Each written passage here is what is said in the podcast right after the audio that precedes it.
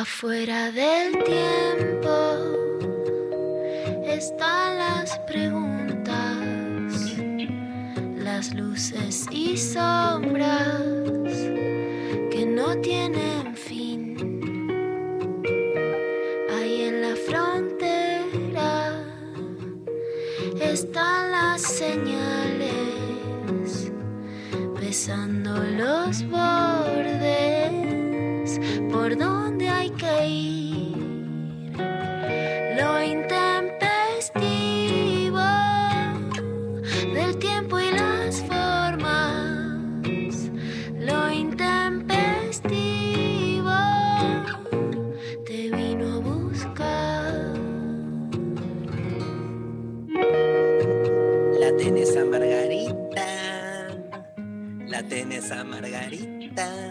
La tenés a Margarita. La tenés a Margarita. Bueno, esta canción está dedicada a Luciana Pecker. Y dice así. La tenés a Margarita. La tenés a Margarita. ¿Quién es Margarita? Lula, ¿nos explicas? Margarita Rosa de Francisco. ¿Querés entender los culebrones latinoamericanos? Café con aroma de mujer. Vamos. ¿Querés entender quién se hizo famosa por hacer culebrones y hoy critica que la mujer finalmente fue, era rebelde, era una cafetera pobre, pero finalmente tuvo hijos y quedó domesticada y ella se revela? Café con aroma de mujer. Margarita. ¿Querés Margarita, alguien? ¿Qué es? Perdón, ¿qué es la, ¿es la protagonista de Café con aroma de mujer? Fue la protagonista, ahora hay una nueva remake en Colombia porque intentan como, viste, tomar la mística de Gaviotica. Yo sé que acá las oyentes me van a bancar. eh, Gaviotica, que fue todo, pero no es lo mismo sin ella. Gaviotica fue además, fue la mujer de Carlos Vives, que es mucho, que a mí me encanta, pero que es mucho más domesticado que ella políticamente, y que dice, bueno, Margarita es increíble. Margarita es como el sinónimo de cómo, cómo quisieron mancar cierta rebeldía femenina y la rebeldía femenina es incontrolable. Cómo te quisieron domesticar a través de culebrones si no te domestican nada. Cómo quieren hacer que la gente tenga miedo en Colombia y Margarita no tiene miedo. Cómo quieren hacer que dar opiniones políticas tenga un costo muy grande en un país donde los costos, si acá tiene costos, te la va a en Colombia y Margarita va. Ayer, por ejemplo, Claudia López, que es la alcaldesa de Bogotá, y es algo muy significativo porque es la primera alcaldesa lesbiana dándose besos con su esposa senadora, cuando crees que hay una transgresión que llega al poder, y no llega porque con un discurso muy fuerte diciendo que la izquierda quería solamente generar alboroto en Colombia y la derecha represión, y como que ya era una posición del centro. Y sale Margarita a contestar con la posición más fuerte política. O sea, querés saber hoy quién, quién responde políticamente en Colombia, más allá del pueblo, es Margarita Rosa de Francisco, que está alineada con Petro, que es la gran alternativa, digamos, a la derecha colombiana de la continuidad de, Uri- de Uribe y Iván Duque. Y es realmente la voz de Margarita Rosa de Francisco hoy, la voz más significativa de la oposición política en Colombia. Bueno, igual alguien, digamos, que inalcanzable para nosotros. inalcanzable hasta que estudia filosofía Margarita, lea a Darío Strangheimer, que el- la semana pasada hizo un vivo, pero que es el vivo más visto de Colombia. Yo estaba emocionada a nivel, eh, nivel gritos de, de fan de Luis Miguel. Y además, o sea, yo les transmito algo en serio. O sea, por supuesto no te voy a comparar, Dari, pero vieron el gol de Maradona a los ingleses. Ah, Cuando los colombianos te citaban y mostraban tu libro y hablaban de la verdad, y Margarita cuando entra al vivo después, que es el de Adriana Lucía y el de, el de otros actores que hacen un vivo desde la resistencia del pueblo colombiano, y dice, no, porque como decía Darío, que hay que cuestionarse la verdad, te juro, sentí algo que lo siento siempre, que es orgullo nacional pero lo sentía como, ¿entendés? Como algo que se puede decir acá, porque en Colombia no es tan fácil decir las mismas cosas que decías vos. Incluso te pusiste a hablar de Lilith y para ellos era muchísimo todo eso. Que vos Sí. estabas como, bueno, digo lo de siempre, porque realmente hay niveles de represión en América Latina que no son los de Obvio. Argentina. Y te escuchan con un respeto y te nombran que sentía un orgullo Ay, tremendo. Y ahora tenemos un notición. Que el miércoles que viene, falta una semana, vamos a tenerla a Margarita en una entrevista exclusiva.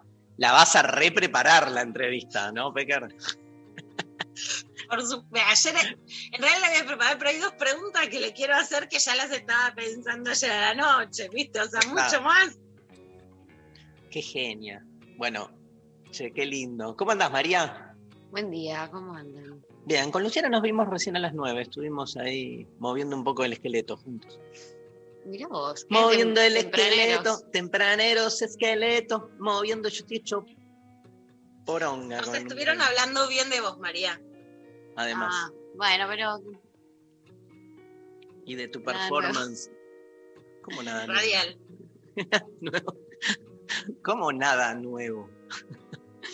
nada, ¿quién habla mal? Escuchame, pero mira, mira que soy. Lula, Muy bien, muy bien esa. Siempre, siempre creída, nunca increída. bueno, hay, hay consigna hoy, ¿no, María? ¿Qué es lo que más te gusta del invierno? Ah, ya amo. Empezó el invierno, el 21, hace dos días se nos pasó la fecha. Y hoy cumpleaños Martín Rechimusi. Que lo cumpla feliz. Que lo cumpla feliz. Feliz. Bueno, nada, no le- no hay- a nadie le importa porque aparte no está. No, Está pero durmiendo. bueno, le decimos feliz cumple igual. Dale. Por ahí, le, cumple. por ahí le llega. Por ahí, ¿no? Al pido esas cosas. Eh, empezó el invierno y como empezó el invierno, nos preguntamos, ¿qué es lo que más te gusta del invierno? María, Eh, no salir de mi casa. Hibernar. Lula, ¿qué es lo que más te gusta del invierno? Lejos, el fuego, el fueguito. Si lo puedo hacer, si no, como expectativa, como que uno de los sueños de mi vida es tener un hogar con fuego, pero por lejos, o sea, es algo que deliro de, de- de lo que me gusta el fuego. Me encanta. Y a mí lo que más me gusta del invierno son las comidas de invierno. Ah, me Tipo, encanta. Guisos de lenteja, mondongo a la española, locro, sopas de verduras así y todo. Este, y además eh, eh, las infusiones, viste que café tomo todo el tiempo, pero es otra cosa, un buen café con leche a la mañanita. Y después hay algo de cuando no hace tanto frío, o sea, prefiero toda mi vida el frío al calor de acá a Polonia, no de acá a la China, de acá a Polonia.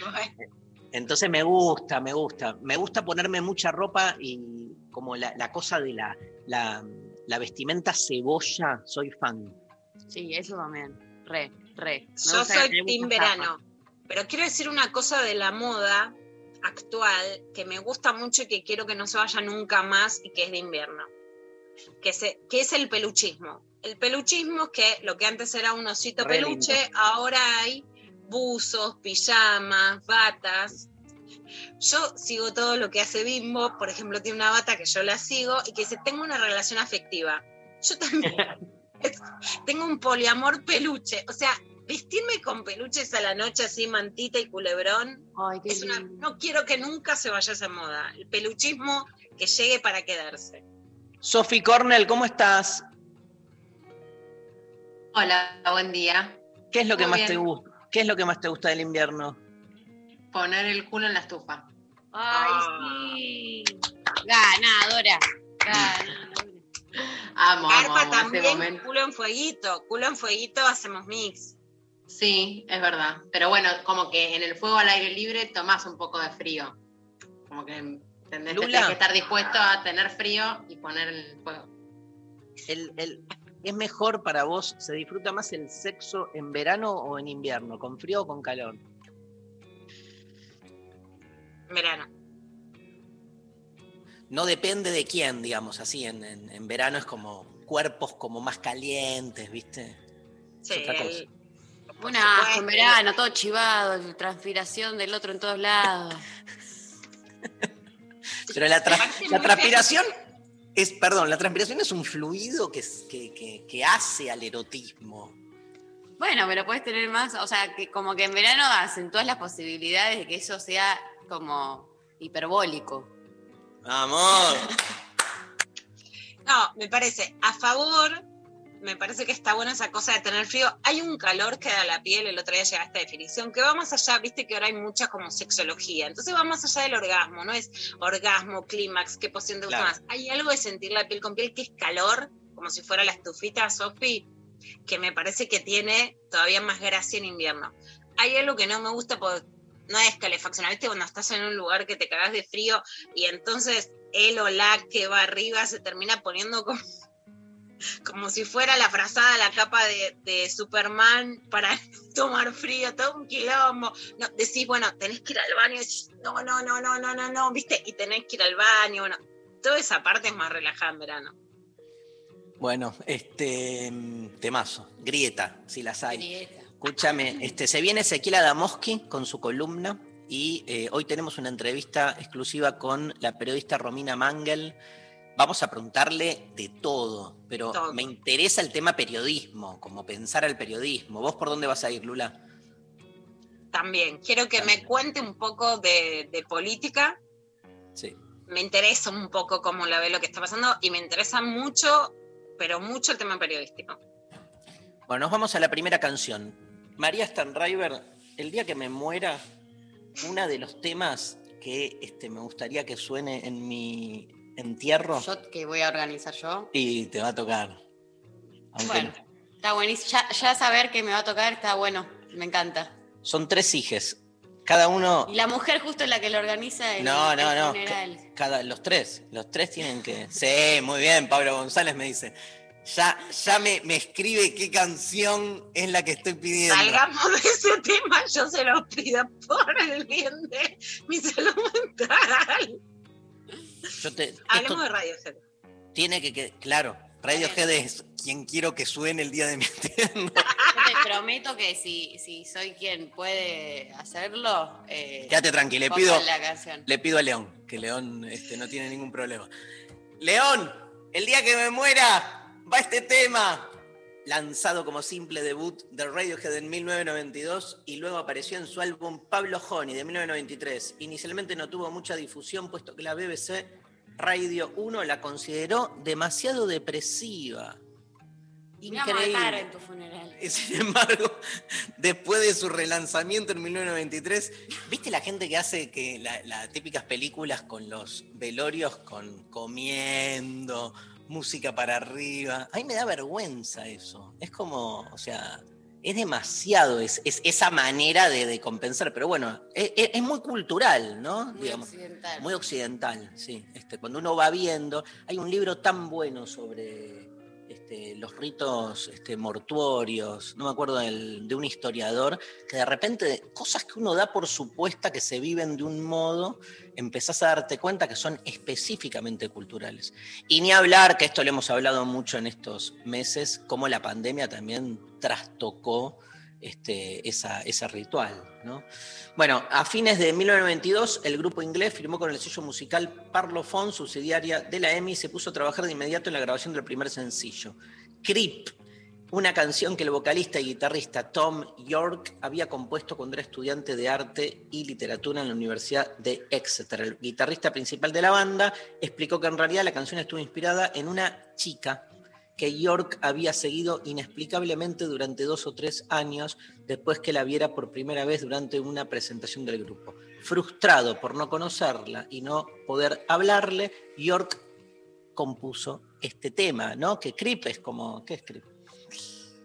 Como mm, algo en relación al... a- Como un bicho, ¿no? Como, Ah, sí. sí, yo ahí la tengo. A ver.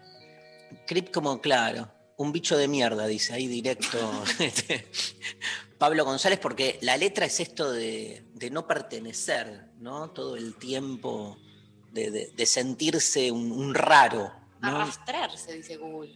Mira, pero- un gusano. sí. Puede ser. Reptar. Un re- re- eh, Algo con. Bueno, ¿Qué dice Pablo? un raro un raro. en la letra. Bueno, Aparte de su deprimente letra, la canción se caracterizaba por cuatro acordes muertos de guitarra y el extraño sonido de la misma a punto de explotar que procedían el estribillo. Esto no fue casual. Durante las primeras sesiones de ensayo, Johnny Greenwood, el guitarrista, exasperado por la lentitud de la canción, intentó sabotearla insertándole un caótico ruido con su instrumento. Me encanta, Pablo, la historia de la canción es increíble. Ed O'Brien, guitarrista y segunda voz de la banda, explicó que ese es el sonido de Johnny intentando joder la canción. A él realmente no le gustó la primera vez que la tocamos, así que intentó arruinarla y por eso quedó ese extraño sonido de guitarra en la canción. La canción tiene dos millones de versiones. Es- está en, en- en- ¿Cómo se llama cuando se hacen este, Bossa de, de Radiohead? Sí. Bossa en Radiohead. Aparecen como versiones muy, este, muy locas del tema. Yo escuché una este, versión en castellano que es tremenda, la traducción de la letra. Bueno, va la original, la escuché ni bien salió y me acompaña desde siempre. 1992, Radiohead, Creep.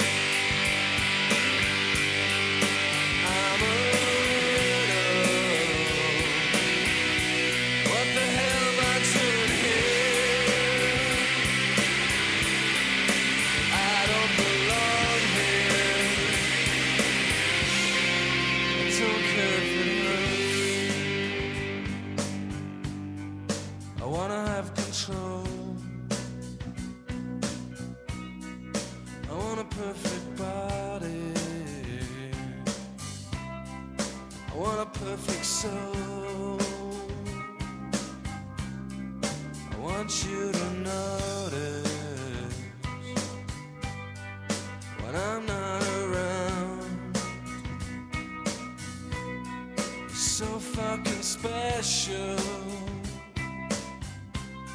I wish I was special.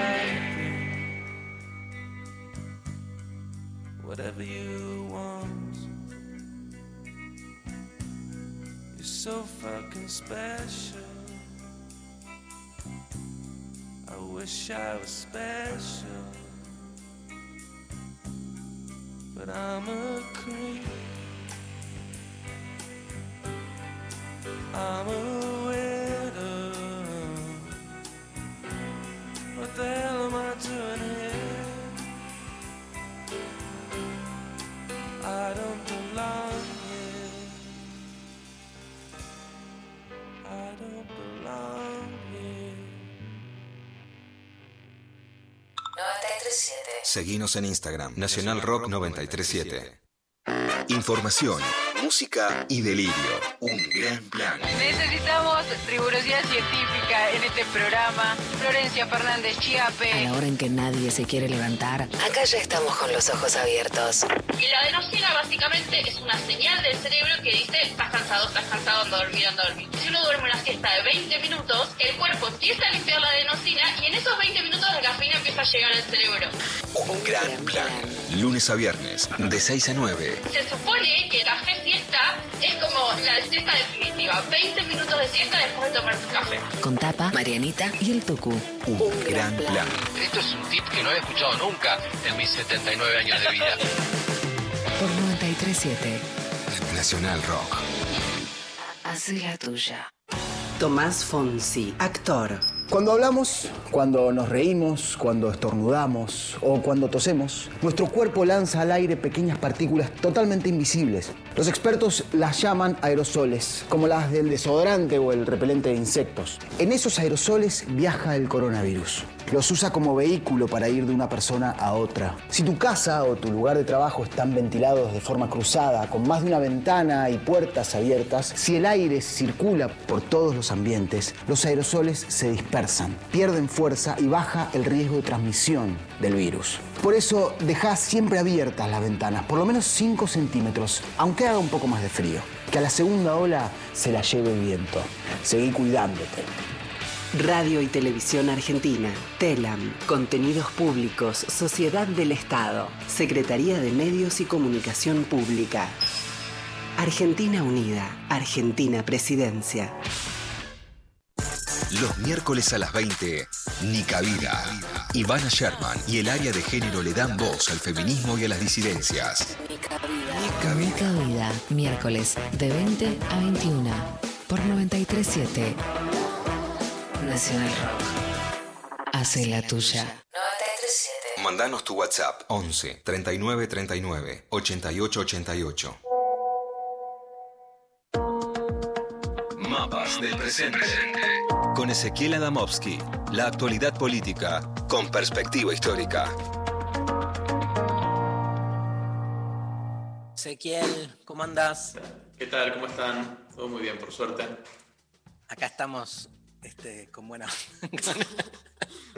Venimos de escuchar Creep de Radiohead, este, que es un tema, ¿no? Un tema. Escúchame, este, bueno, Lula, eh, recién decíamos, se murió Horacio González ayer, un, un intelectual, digamos, este, nada, profesor, alguien que viene, también me interesa traer, además del afecto que muchos le teníamos, este, la tristeza por su partida, eh, una, un intelectual, digamos, que se hacía cargo del presente. Digo, ya que este espacio se llama Mapas del Presente, este, en la academia suele pasar, y tal vez es una de las críticas este, más recurrentes, que hay como una especie de aislamiento del mundo en el que vivimos, ¿no? Y de repente Horacio, sin renunciar a, digamos, a su bagaje, a su lugar de enunciación, por decirlo así, supo llevar toda esa eh, ese conocimiento al servicio del análisis permanente de, la realidad, algo que por lo menos a mí me, inspiró mucho, a mí me gustaba mucho las cosas que él escribía, leerlo, no, no fui alumno porque no estudié en sociales, pero sé que sus alumnos adoraban su pedagogía, su forma de hacer clase. ¿Vos lo conociste, Ezequiel? La verdad que es poco, eh, lo, traté poco, lamentablemente no, no, tuve un, un, vínculo estrecho o cercano con él, pero sí, sin dudas destaco lo mismo que que comentabas, ¿no? me consta el afecto enorme que tenían todos los que lo, lo rodeaban.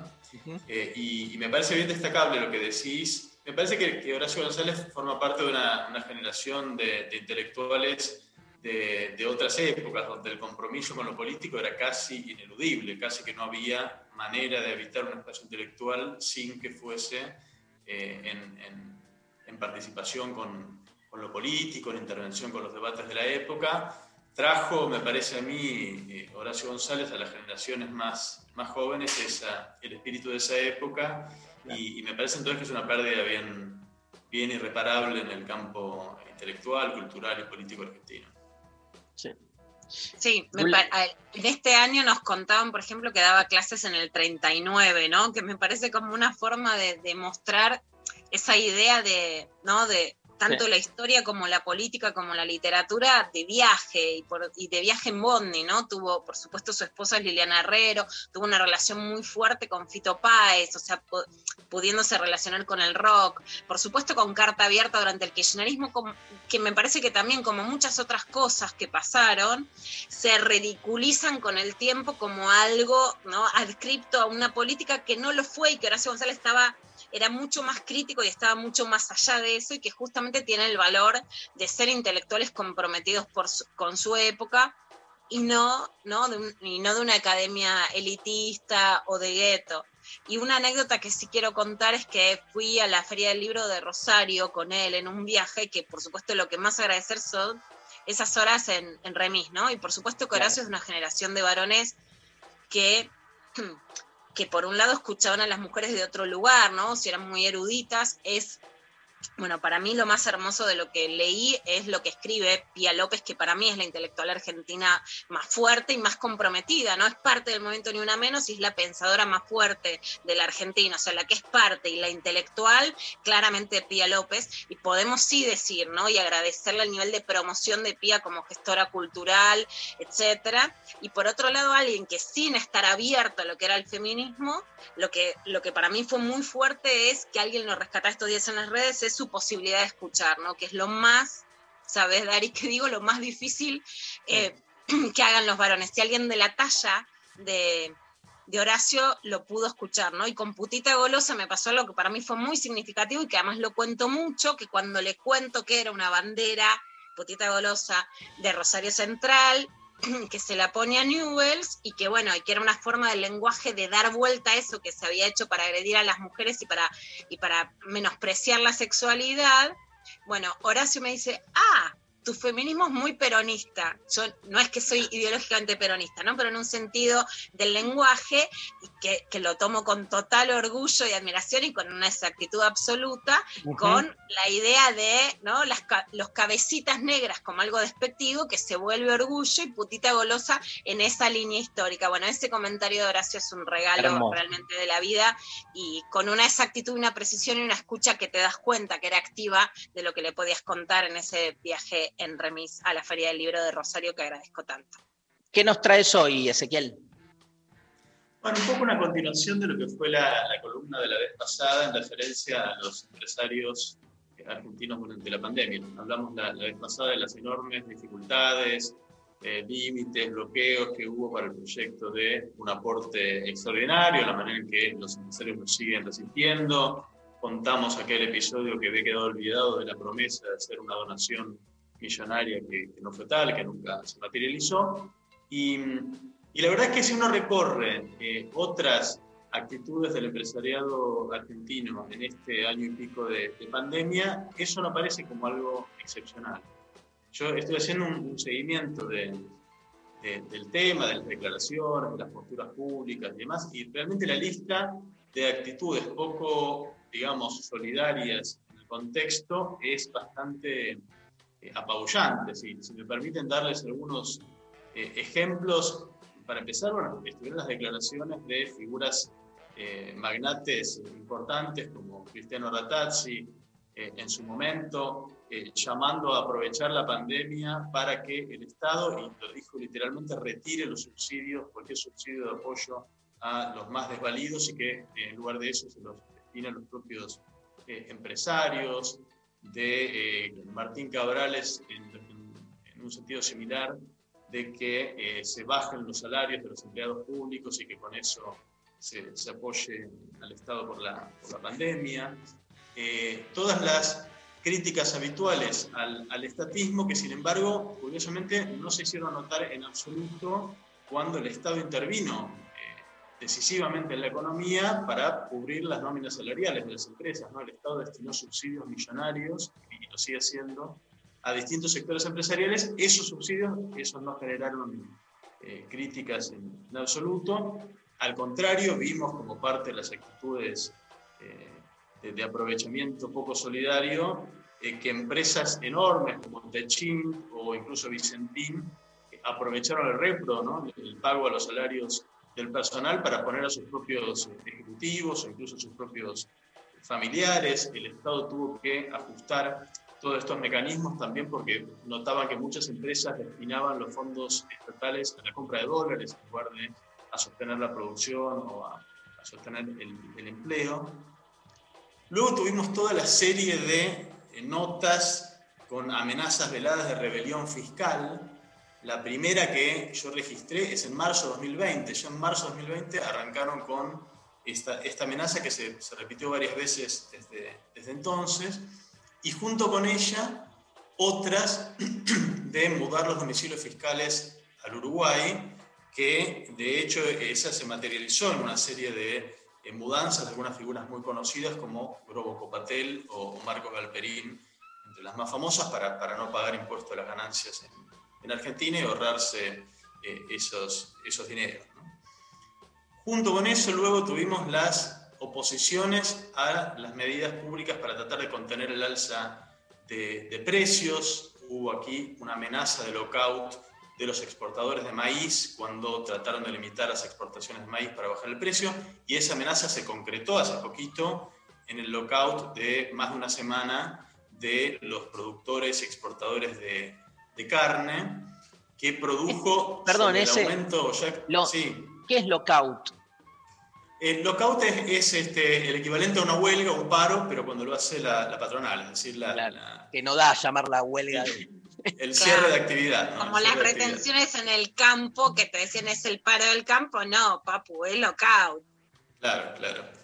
Sí, sí, para, para distinguirlo de eso, en, en el caso del el, el, paro o, o el lockout de las exportaciones de la carne, produjo sobre el aumento ya desorbitante que venía teniendo la carne, produjo en esos días un aumento de adicional del 28% en el precio de la carne, en el peor contexto de la pandemia, en el momento donde había una, un avance de la pobreza tremendo, solo para resistir una medida que iba a durar un mes, que era limitar los, la exportación de carne para que no se vaya el precio por las nubes en ese momento. A eso podemos sumar toda otra serie de conductas francamente antisociales de los proveedores del Estado. Hubo un montón de casos reportados de especulación, por ejemplo, en el alcohol en gel al principio de la pandemia. ¿Se acuerdan los precios astronómicos de los barbijos? 3 mil pesos pagó la Ciudad de Buenos Aires por cada barbijo al principio de la pandemia. Hubo algo parecido con las drogas de intubación, con el oxígeno, sobreprecios en los alimentos que el Estado compra para las, las, maniobras y un caso que reportó el diario La Nación, para que no, no piense el que, de lo, los que fideos. Lo, digo, lo, digo, yo. No, además del de los fideos hubo, hubo, un caso todavía peor, que hubo una licitación del, de la provincia de Buenos Aires para adquirir respiradores y la empresa que la ganó les entregó chatarra inservible, cosas que no servían en absoluto. Eh, ahí realmente hubo cantidad de actitudes de este tipo, no hablemos además de los despidos, que hubo al comienzo de la pandemia, despidos preventivos, digamos, por las dudas, eh, aprovechando la, la, situación, o las presiones reportadas de, de, varias empresas a su personal para que acepten reducciones de, de precio, las prácticas también de varias empresas, Techint, Felford, Coto, Ledesma, hubo denuncias para todas ellas de hacer trabajar su personal sin cumplir los protocolos, en el caso de Ledesma generando un pico de contagios tremendo en sus en sus ingenios. Eh, y luego toda una serie de actitudes más de tipo, digamos, individuales, que podrían parecer hasta, hasta folclóricas, pero que, que, puestas en serie son, son bastante tremendas, ¿no? Un empresario rosarino que lo tuvieron que mandar a prisión domiciliaria después de 14 veces de que había violado la, las limitaciones de, al, movimiento. Ese otro que escondió, ¿se acuerdan? La, a la empleada doméstica en el baúl del auto para poder meterla, eh, contrabandearla dentro del, del, country para que limpie su casa, el que se subió al avión contagiado de COVID sabiendo que estaba contagiado y contagió todo el mundo, eh, los que organizaron fiestas clandestinas en Chapel con Nordelta, eh, los que desviaron vacunas en Jujuy para sus familiares, es decir, hay una cantidad, realmente cuando uno pone en serie todos estos, eh, estas conductas, la, perdón, es bastante ese, apabullante. La, la, sí. la, el miércoles pasado, hace 15 días, en tu primera parte de esto, ¿no? yo te preguntaba si para vos eran como este, una cuestión estructural o este, si eran más bien casos este, por ahí particulares. Pero te vuelvo a preguntar lo mismo yendo a tu otro aspecto, digamos, de más, este, de, de- de- digamos, este, más conceptual, si querés, de analista conceptual. O sea, porque me acuerdo de esa, de esa discusión por ahí más desde el materialismo acerca de que eh, el capitalismo no es ni bueno ni malo, ¿no? Porque está esta idea de que, bueno, no hay empresarios buenos, ¿viste? Entre comillas, como quien dice, porque siempre hay como un, intento de escaparle, este, obviamente, a, formas de, solidaridad, vamos a, poner esa palabra más yankee, si querés.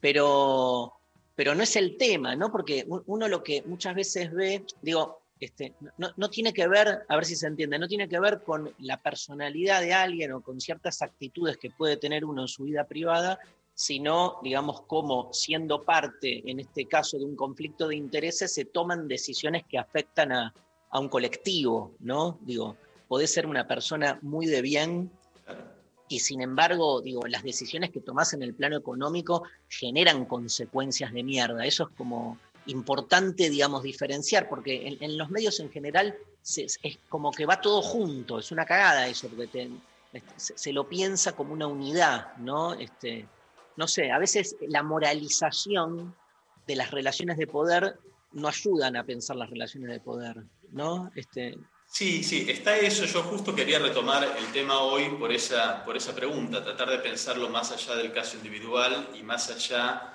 del, juicio eh, moral, porque efectivamente un- una cuestión es esa que, que mencionas ahí, que hay intereses eh, de grupos privilegiados que a veces y muchas veces van en contra de los intereses generales, pero también quería traerlo eh, a cuento de que ya a esta altura, como en todo, hay una serie de estudios eh, académicos, estudios científicos sobre comportamiento según sectores sociales, que, que muestran cosas interesantes, eh, que es que no, es solamente por una cuestión de intereses materiales, ¿no? que alguien haga algo que perjudique al resto, que eso es entendible y uno, cualquiera lo, lo puede entender, sino que hay una vuelta de tuerca más. Eh, hay, hay varios estudios que se realizaron que muestran cosas interesantes, por ejemplo, toda una base de datos de personas que participan de donaciones a distintas organizaciones de bien público. Una de las cosas que aparece en la estadística es que dona proporcionalmente más quien menos tiene que quien más tiene. Eh, hay, y esto se, se mostró en otros estudios también. Hay, hay menos tendencia a la, a la generosidad cuanto mayor eh, riqueza hay. Otro estudio interesante que hicieron en los países donde hay carteles callejeros de, eh, para que los autos se detengan y no hay semáforos y la gente los respeta, no, no- no como, como aquí, eh, donde hay cuatro esquinas donde hay que parar obligatoriamente. Bueno, investigadores se pusieron ahí y registraron durante días qué autos respetaban eso y qué autos no. Y eh, lo que encontraron es que los autos caros sistemáticamente eran los que menos respetaban esa, esa limitación.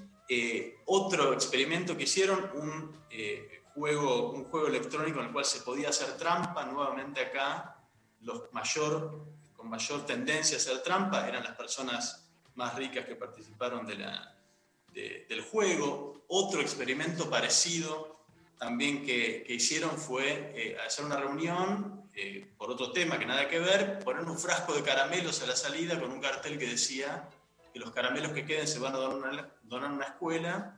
Y nuevamente acá las personas de más recursos eran las que más caramelos se llevaban del frasco. Eh, hay, hay, hay un montón de... de Todos esos estudios son kirchneristas. No, son todos, son todos de Estados Unidos, estos que digo. No, Bueno, no Estados de Unidos acá, es kirchnerista. es, es generalista, ¿no? Otro también muy divertido que hicieron como una especie de Monopoly, es decir, un, un estanciero, un juego de- del estanciero en el cual al azar le daban a, a alguno de los jugadores, eh, le daban el doble de recursos iniciales para que juegue. Obviamente los que tenían el doble de recursos iniciales eh, ganaban, eso es, eh, evidente, pero bueno, les ponían un platito de maní en, la mesa para jugar y los que ganaban, que no eran los más ricos, eran aquellos que habían sido convertidos en más ricos al principio del juego, porque era aleatorio eso. Los que estaban en esa condición tenían una tendencia a comerse más maní del plato que el resto.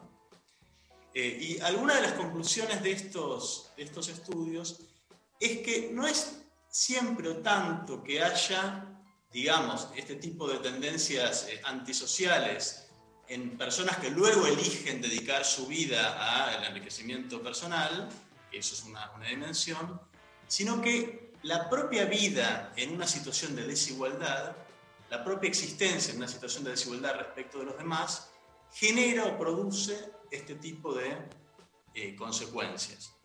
Por, por varios motivos, uno de los principales que encuentran estos estudios es la tendencia al aislamiento. Vieron que con el dinero viene muchas veces, bueno, comprarse un auto para no viajar en transporte público, viajar en primera clase para no mezclarse con el resto, o tener el jet privado para no mezclarse con nadie, viajar solo, vivir en el barrio cerrado, ¿no? aislarse del resto.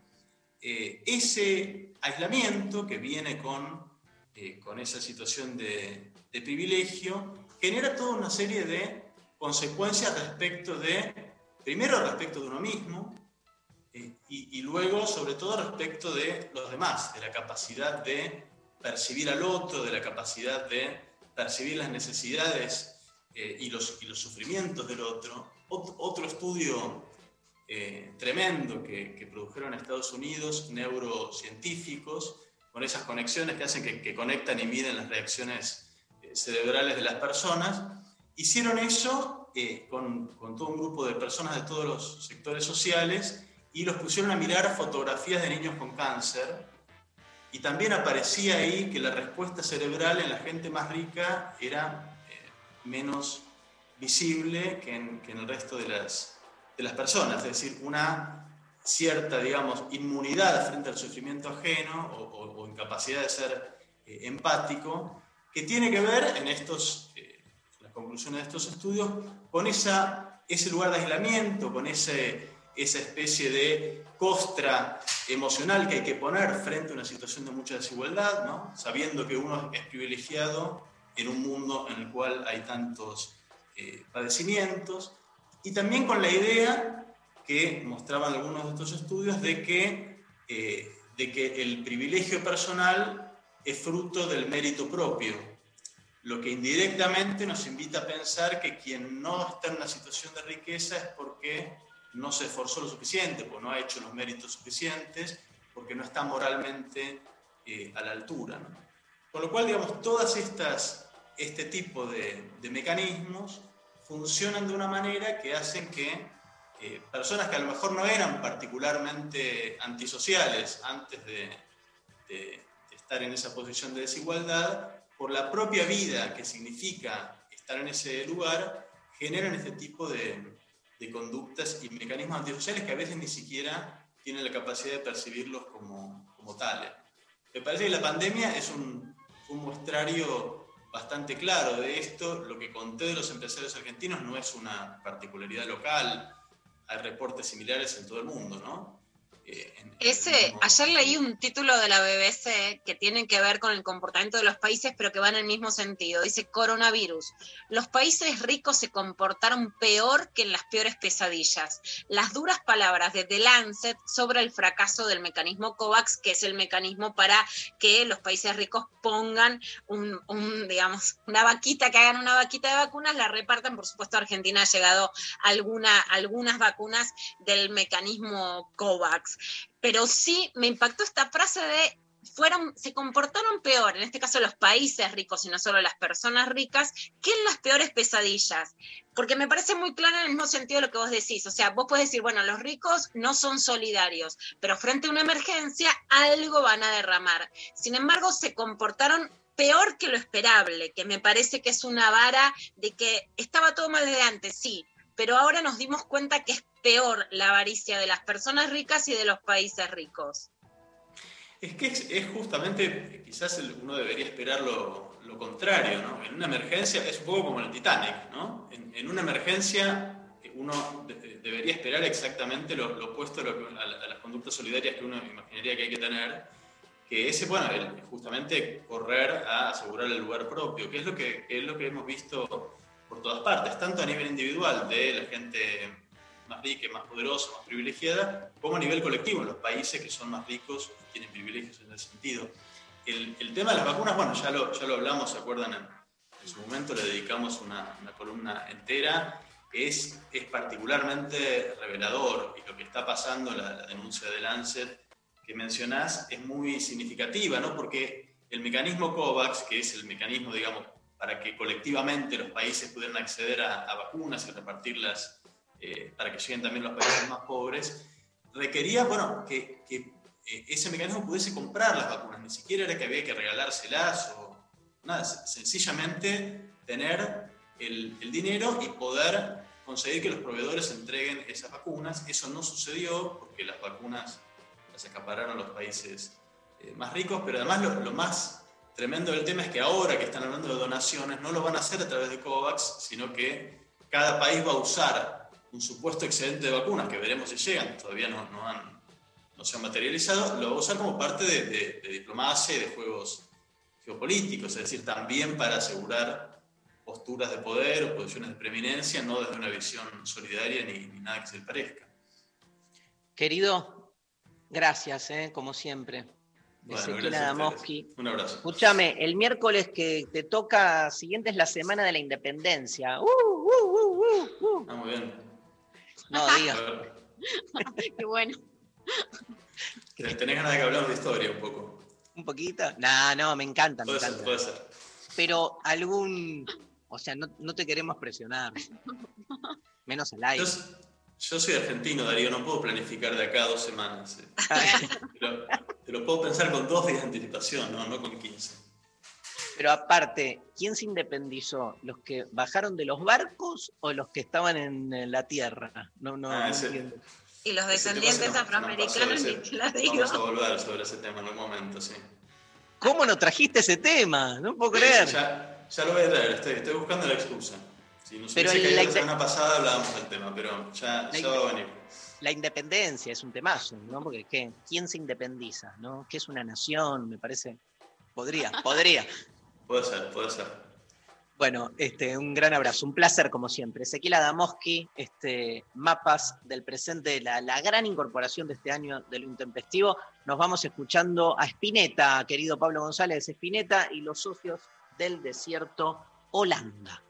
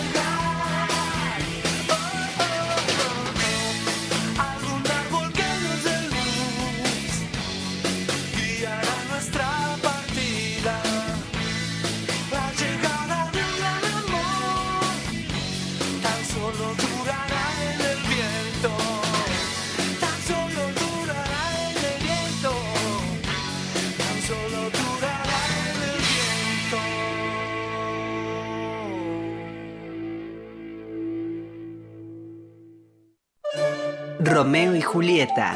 Oh Julieta, amada mía, os lo ruego, abre tu ventana. No, Romeo, no la abriré. Lo nuestro es imposible. Además hace un frío terrible afuera. Julieta, mi bien, os lo suplico. La salud de nuestro amor depende de ello. Abre ya tu ventana. Oh, Romeo, qué pesado eres. ¿Por qué insistes tanto? Porque hay que mantener los ambientes ventilados. ¿Pero qué dices? ¿Es que la pasión te ha vuelto loco? No, Julieta. La Organización Mundial de la Salud aconseja mantener las casas ventiladas de forma cruzada para evitar la transmisión del coronavirus. Oh, mi Romeo, que sople entonces la brisa fresca de nuestro amor. Sí, pero siempre con barbijo, alcohol en gel, distancia social y ambientes bien ventilados. Claro, es que la pandemia no terminó. Y que la segunda ola Se la lleve el viento. seguí cuidándote. Radio y Televisión Argentina. TELAM. Contenidos Públicos. Sociedad del Estado. Secretaría de Medios y Comunicación Pública. Argentina Unida. Argentina Presidencia. Mensajes Al 11 39 39 8888. Bueno, están llegando mensajes con la consigna del día de hoy, que es ¿qué es lo que más te gusta del invierno? Eh, en Instagram, el primer mensaje, Lula, dice, el chocolate caliente. Total. Ay, sí, qué rico. Yo lo hacía, a veces no lo tomo porque, viste, yo soy ya tan, tan, tan, que bueno, muchísimo. Pero he ido a lugares de invierno y bueno, es, es lo más. Se lo hago a mis hijos con la barrita de chocolate. Ay, que hace cuánto no me tomo un chocolate caliente, pero eso, eso que metes el choco- la, la barrita de chocolate. La barrita, ¿no? el submarino. Sí, el submarino. oh, por favor. Bueno, eh, Franco dice que no hay mosquitos en Instagram. Ah, esa es buena. Esa Ahí es buena. Te, te la voto, te la como. Total. Eh, Balu dice, diría pollerear, pero tengo que aprender a estar soltera en invierno porque no me queda otra. Somos, todas somos Balu. Perdón. Vamos, vamos. Tengo, tengo ilusión que la salida, que la salida de esto venga con mucho amor, con mucho pollereo. Bueno, quiero decir algo con el mensaje anterior. Ayer me despertó un mosquito tres veces mientras dormía. El único mosquito vivo de la República Argentina está en mi habitación. Vos tenés un imán, eso es lo que pasa. Sí, Para mí hay algo en la sangre que lo, lo llama. sí. La sangre Pero polaca. yo no la tengo. Yo a mí no me. yo- mi madre se ve que tenía genes que no, entonces a mí no me buscan tanto y se van todos para vos. Tal cual. Acabo de leer el peor chiste de la historia de lo intempestivo de Pablo González. El peor. A ver. Un mosquito con bufanda. ¿Qué decís, María? ¿Es para el show del chiste? Es para el, el programa de Guido Casca. Que tiene un momento donde hacen chistes. Se fue, se fue Pablo González enojado.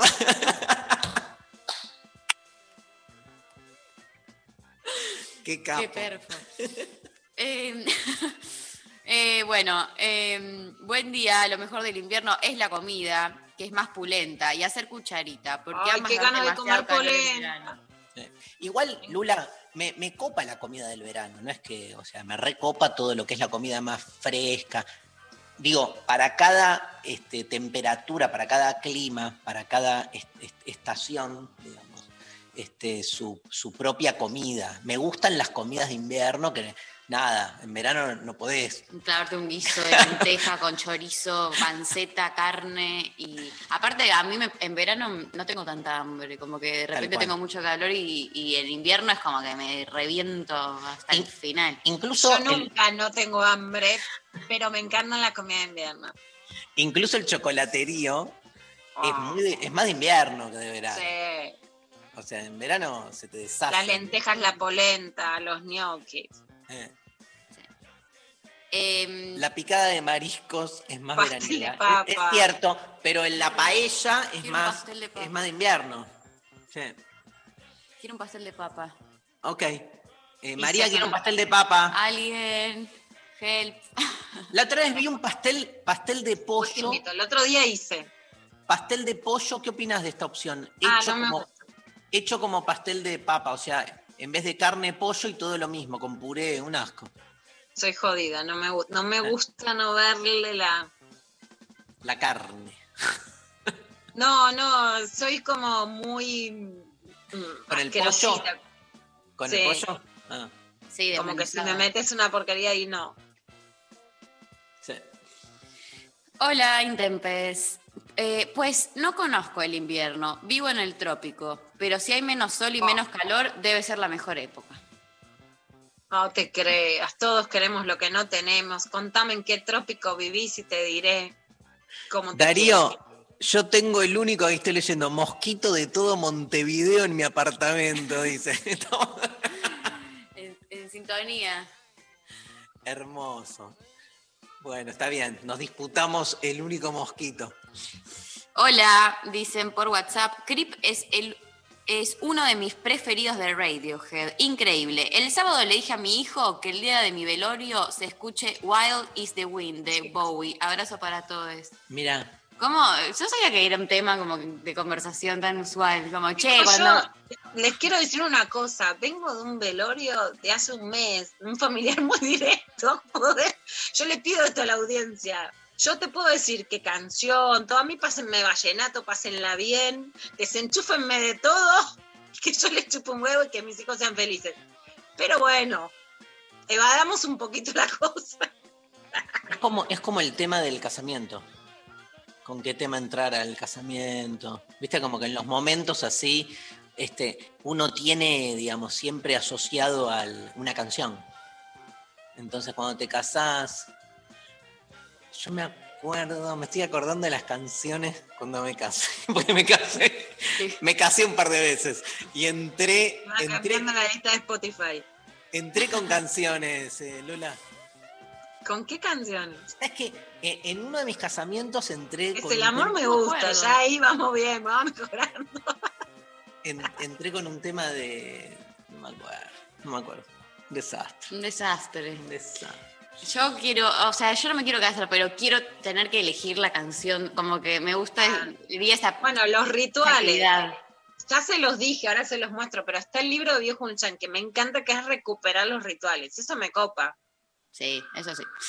Em, el gusto por el invierno es un privilegio de clase, dicen acá en WhatsApp. Ya ¿El, el gusto qué? ¿Por el invierno? es un privilegio de clase. Anda, anda. Y el del verano también. El gusto por el verano es un privilegio de clase porque puedes estar al pedo tomando sol en la playa. O sea, Yo leo, yo soy No, solo está bien. Sí, de hecho, Pero alguien, cuando te más allá corre- de que no sea directo, pero cuando hablemos de las enfermedades del trópico, son enfermedades de verano, el cólera, la Claro. digo, que no también... la trosqueen, loco. No la troqué, voló. No la trosqueen. Para eso ya hay un montón. Em, bueno, María y su histórico conflicto con yo Lestrosque. dije que esta semana iba a estar hater, hater de todo y que me iba a poner chota. Así Picante. que- Estás Picante. picante, pero yo te voy a hacer pastel de papa, Mari, y, Ah. y te voy a avalar siempre que estés muy picante. ¿Y el pastel de papa? Picante. no me gusta picante. Bueno, podemos no, evitar como ponerle quiero María, como quiero María. con quesito gratinado arriba. Rico. ¿eh? Ah, es rico, rico. Hay, hay audios. Con, con, perdón, con el puré, digamos, ¿más puré que carne o más carne que puré? En partes iguales. A mí me gusta el, el pastel de papa. ¿Te gusta el, el puré? María es muy consumidora Soy muy de, del de puré. puré. Sí. ¿Te A mí me... ah, yo también, Ay. vos Darío lo sabés, que es Ay, mi... Gachi pachi. Gachi pachi, come-. Escúchame, no. ¿Te gusta el puré duquesa? El que es con huevo. ¿Cómo? Hay un. Se llama duquesa, ¿no? O algo así. ¿Estás inventando? Juro por Dios. Paulina cocina, hace una cosa un- francesa como con mucho queso que me copa, pero debe ser una bomba. Hay un puré. A ver, se le pone un huevo al. al- No, no, es, es la yema del huevo que está como. A ver si algún oyente me ayuda con el puré. Ahí lo estoy buscando. en- ¿Puré duquesa? Sí, creo que se llama puré duquesa. ¿Por qué? Puré duquesa. Mirá, puré duquesa.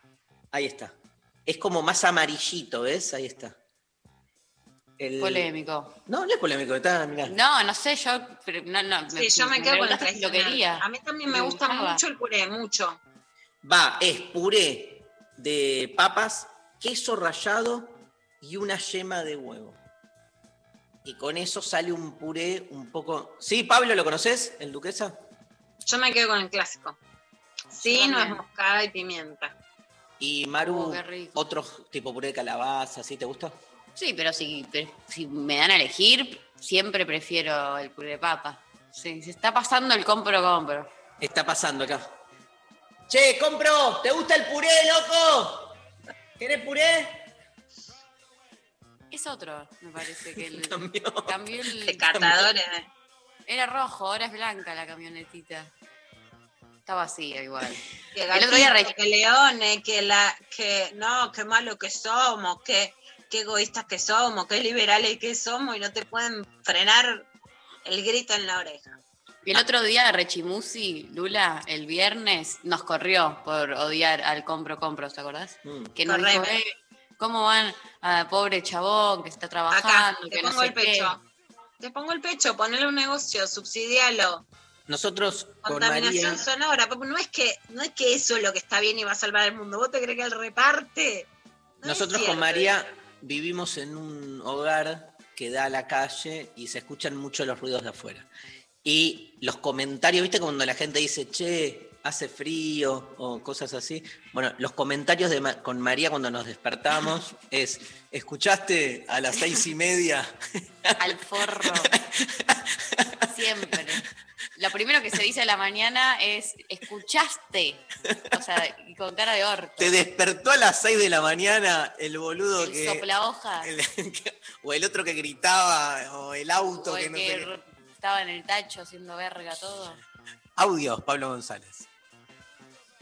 En invierno, todo lo que tiene que ver con calor, el fueguito, el calefactor, estar acurrucado en la camita, oh, sentir la piel del otro contra tu piel, el calor del otro, dormir acurrucados, enredados. Ah, no, no. En verano no se logra eso, chiques, no. Fue erótico. Fue erótico. Muy erótico. Me, me- Sí. Ya me puso Kenchi, me puso tierna. Le Sí, le doy mi voto. Me encendió. Voy a. A mí no. Ok. A mí me angustió. Nosotros somos fáciles. Me angustió porque no. Luciana y yo, o sea, modulá la voz y ya está. Nos tenés. ¡Uy! Caí. María es dura. Muy bien, Mari. Seguí así. Seguí así. Sigue así, sigue así. Sigue No, así, después, o sea, no sé, Es que venimos, venimos de, de, de mover el moderno. cuerpo, claro, yo no. Sigue así, sigue así. Che, nos Mari, sigue fotografía. así. No, nos Hazte la dura, no caigas a la primera, que te cachondean. Sigue así, sigue así. Eh, Mari, Mari, no cedas, ponte dura, pide más. No te curruques al primero que te ofrezca un puré de papas, nada más te alcanzará, que te dé un poco más. Vamos. Igual uno que te cocina un buen puré. Oh, sí, me enamoro. o sea, em, Se acabó a todo. esta altura, si alguien me viene con un buen puré, ya está. O sea, ahí está. No, o sea, em, Ya está. El- eso es el amor. ante la nada, un buen puré es todo. Esto, encanta. yo si me siento mal es puré. Si estoy de viaje, Dari, casi puré. Puré. Porque hay una cosa de mimo, de suave. Sí, sí, hay, hay algo más. Ay, la puré, tierno. ya me gustó. La puré me La encanta. puré. La puré dice, dice Donato siempre. La puré, la puré, la puré. Eh, la puré me. me La pones- puré. La puré. ¿Me La pones puré. el audio, Pablo? Hoy, Pequer, ¿cómo te banco a full?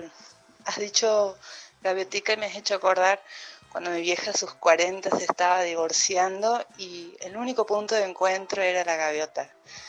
Creo que ella se identificaba un montón con la gaviotica y obvio, yo me identificaba con la madre de la gaviotica que se pegaba unos saques de tequila profundo. Bueno, eso, te mando un beso, qué hermoso recordar. Obvio que vamos a estar escuchando en vivo. Te quiero, los quiero. Linda. La vamos a tener a Gaviotica. Yo les pido que ese día preparemos los temas, porque canta también Margarita. Cantaba Dale. los Y- temas. Y por favor, todo el equipo que se bañe, porque nos va a ver Margarita. Bueno, Me tengo me que. lo piden así. Está bien. María. Em, mensajes que llegaron sobre el puré. Dijeron, sí, puré duquesa, Ah. papas y una de huevo. Y otra persona dice, el puré que dice Darío, un asco, a full la salmonela. ¿Qué es la salmonela? Y el, el- lo que Eh, te una da por el enfermedad que es como de huevo, no sé si es tan salmonella, pero para la idea del puré es justamente la suavidad. Claro. A mí me gusta Para Masterchef. pegarte en la pera vas por otro lado. Cuando querés puré es como que querés un mimito, un abrazo. En, en, en El puré es a la comida lo que el peluchismo a los busitos. ¿En Masterchef? vi que un par de veces hacían un puré que para servirlo lo pasaban como por un sifón y quedaba como mucho más eh, suave todavía, como más como Ah, otra claro. textura, porque sale como del sifón y queda como nada. Sí, no, sí, sí. no sé si se entiende porque no lo sé. ¿Le tiran vi. al puré? No, No, lo, lo lo pasan, pasan- por el sifón. Entonces queda como nada, es más Como, estético. como más es- espumoso, digamos. Ah, ¿Y Después qué, googlealo. qué onda la grieta puré de sobre? Puré chef. Vos sabés que a mí me gusta el puré, chef, pero lo comía de chica. El otro día Ingrid Beck tuiteó o, o puso en Instagram que le había dado de probar a los hijos por el chef, tipo, miren, prueben esto. Como que no les daba emoción. Y vos sabés que a mí me gustaba mucho el puré chef. Yo Era una era cosa, fan. no se lo digamos a los que están en, y a las que están en contra de los ultraprocesados, porque ¿sabés qué? No debe ser una porquería indefendible. No, pero obvio, tiene un sabor a la infancia. Yo eh, me volví al colegio a las 5 de la tarde y me hacía un puré chef que aparte lo Ah, podía hacer en el microondas, lo cual era excelente y me lo, merenda- me lo merendaba. Un poco entero de puré, de un baúl así, hecho en el microondas. O sea, todo mal, pero era mi merienda, mi cena, como que había veces que era, bueno, hacete algo. Y bueno, como puré, o sea, ¿por qué no? Lo hago en tres minutos con un poco de leche, manteca, microondas, pim pam pum. Qué grosa. Así que, de- bueno. Hola, nos mandan por WhatsApp. No soy vegetariana, pero incorporé un pastel con puré de batata y calabaza con un relleno que reemplaza la carne por lentejas y queso gratinado. Prueben. Me encanta. Ah, lo voy a hacer. Me encanta. ¿Escuchan un perro que está acá al lado de- rompiendo las pelotas? ¡Sacalo al perro de acá, che! Uh.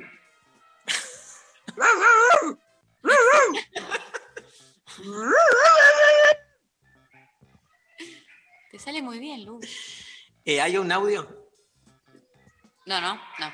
No, entonces. Hay mensajitos. Hay mensajitos. un perro ladrando. Hay también un perro ladrando. Eh, buenas y tempes. Lo bueno del invierno, nada. Soy team calor siempre. Del frío rescato nomás que me habilita a deprimirme sin culpa escuchando Radiohead y que el transporte público está calentito. Darío, yo sigo esperando que pases por el bazar de Cabildo. Un... Cabil de Maure. ¿te acordás la oyenta? Sí. Bueno, te mando un gran abrazo. Escúchame, este, mm, acá ahora tenemos a Romina, Sofi, ¿y 20, y 25? Y 20. Y 20. Hagamos un. eh, ¿Te parece, Lula, hacer un par de noticias que tenemos Dale. preparadas para hoy? Clavada de noticias, querido Pablo González. Clavada de noticias con Luciana Pecker. Agite. Sin concesiones. Bueno, vamos con la clavada de noticias. El ministro de Economía, Martín Guzmán, desde el Palacio de Hacienda, habló de la negociación con el Club de París, porque seguimos teniendo deuda externa y esto decía Guzmán. Hoy podemos anunciar otro paso adelante en este proceso, que es que hemos llegado a un entendimiento con el Club de París para obtener un puente de tiempo que nos permita no tener que enfrentar una situación de incumplimiento o default el día 31 de julio de este año. Pagar esa cantidad hubiese sido un golpe a las reservas internacionales y por lo tanto hubiese generado más inestabilidad cambiaria y hubiese generado más inestabilidad macroeconómica en general. Por otra parte, un incumplimiento, una situación de default también hubiese sido un golpe para la economía. Hubiese también generado efectos desestabilizantes y de incertidumbre e imprevisibilidad que en este contexto eh, harían particular daño. Se ha llegado a este entendimiento que consiste en que eh, Argentina tendrá tiempo hasta el 31 de marzo del año 2022 para eh, resolver, para apuntar a una reestructuración más permanente con el Club de París Bueno, esto decía Guzmán, un poco más de tiempo en una situación tan crítica y una negociación que tiene muchos componentes y que uno de esos es el Club de París, que tuvo tanto que ver con la gira por Francia, por España, por Portugal del presidente Alberto Fernández. Un poco más de tiempo y mientras tanto otra noticia económica. En este Ministerio de Economía que está dividido en dos, Matías Culfas, ministro de Industria y de Producción de la Nación, sobre el precio de los cortes de carne. Justamente se renegoció con el sector ganadero, en, el mismo sentido que hablábamos con Ezequiel Adamoski de este lockout patronal que quisieron hacer, después bajaron un poco el tono por el mes de prohibición de exportar para que baje un poco el precio de la carne y, el anuncio de algunos precios populares más económicos ante un aumento de los precios de los alimentos realmente muy, pero muy alarmante. Esto decía Culfas. priorizar la mesa de los argentinos. Por eso esto es reservarnos este, el asado, el asado, parrille- los cortes parrilleros para el país, eso van a estar prohibida la exportación hasta fin de año. Aumentar la oferta, eso va a implicar justamente, este, obviamente, que vamos a tener más oferta de estos cortes en los diferentes puntos de venta de todo el país, en supermercados, que es parte del acuerdo, pero también vamos a llegar a carnicerías barriales, a diferentes lugares del país. Bueno, esto justamente amplía la oferta de carne, es decir, que esto va a haber, primero, acuerdos con supermercados nacionales y regionales, cadenas de carnicerías y también trabajando para que eh, se sumen más carnicerías a este, este esquema de cortes a precios promocionales, el mercado federal ambulante. En el caso del asado, el precio está 159 pesos, 46% sí, sí, menos que el promedio que hoy está este, en general vendiéndose en las carnicerías, con lo cual, bueno, es una oferta mucho más grande que va justamente a trabajar para facilitar un mejor acceso y que los precios de estos cortes puedan bajar y que el resto se estabilice. Frenar esta Claro, suba desmedida que ha tenido y cuidar a los argentinos. Esto decía Matías Culfa sobre la carne y volvemos a Mauricio Macri, que además ayer habló y, despertó, bueno, una interna dentro de Cambiemos y digamos de la centroderecha, la ultraderecha argentina, como no hubo en estos últimos años. Pero en el momento en que dijo que el coronavirus era solo una gripe y que a él no le hubiera quitado el sueño, bueno, en ese momento en Mendoza, durante la presentación del libro, también habló de que ahora la democracia no puede ser una autocracia y que el amor y el Tinder y apretar un botón. Así que, a ver, en vez de construir el amor, lo está destruyendo alguna gente. Vamos a ver qué decía Macri sobre eso. que vivimos una época donde ustedes apretan un botón y escuchan música. Apretan un botón y ven una película o una serie. Apretan un botón y arreglan una cita con el Tinder este nuevo que tienen. Entonces, todo con un botón. Y la democracia aprieta un botón y no pasa nada. Porque necesitas horas y músculo para convencer y acordar. Y eso ha puesto en crisis severa a todos los sistemas democráticos. Y se está viendo cómo resolver esa tensión. Y entonces ahí aparecen las autocracias, Sí, hablamos del puré de papa, bancamos mucho, pero realmente la papa en la boca, el tono que es de cheto atribuido en la Argentina, y así no más, claramente Mauricio lo contó eh, en el programa de Mirta Legrand hace ya muchos años que lo trabajó con una fonoaudióloga para bajarle el tono. Me interesó muchísimo lo que dijo Ezequiel Adamoski, que parte del comportamiento de los ricos tiene que ver con el aislamiento. Si ya está de antes la idea de los countries, de los clubes cerrados, de viajar en primera, del VIP, imaginémonos en este momento de burbuja. ¿no? que es exactamente ir hacia quedar aislado en tu propio grupo social pero indudablemente se, se, está desatado el tono de rico de Mauricio Macri, o no está trabajado o está más aislado o algo. Bueno, esta idea de autocracia, atribuyéndole además a una democracia argentina, con todo lo que podemos criticar y con todas las fallas en este gobierno, en el macrismo, etcétera, no es una democracia fallida la democracia argentina en comparación con Latinoamérica. Ponerle el mote de autocracia realmente es completamente desmedido completamente. Aún si vos me decís qué represiones sí. hubo en el macrismo, no las justifico, pero es no él, somos una autocracia. Él y Patricia Bullrich se colocan en el discurso más eh, extremo, claramente, ¿no? Frente a Larreta y Vidal, que siendo críticos con el gobierno, manejan otro tipo de, digamos, de, de discurso. Pero hay una decisión no es, viste, o sea, pensar que hay espontaneidad en política me parece de una ingenuidad, evidentemente decidió, se siente cómodo en ese lugar, no es que está hablando en un lugar que no se, o sea, no se sentía cómodo cuando tenía que ser más tolerante, evidentemente, este es su lugar más cómodo, ¿no? Sí, no quiero dejar de, tomar este aspecto del Tinder de ustedes ahora que tienen un botón como si él fuera el laburante del amor, ¿viste? Por haberse levantado Juliana Aguada, como, como una petulancia de los que teníamos que levantar y nos costaba, que me parece que en la masculinidad es también una cosa petulante con los jóvenes, mientras que el Tinder además no es solo de los jóvenes.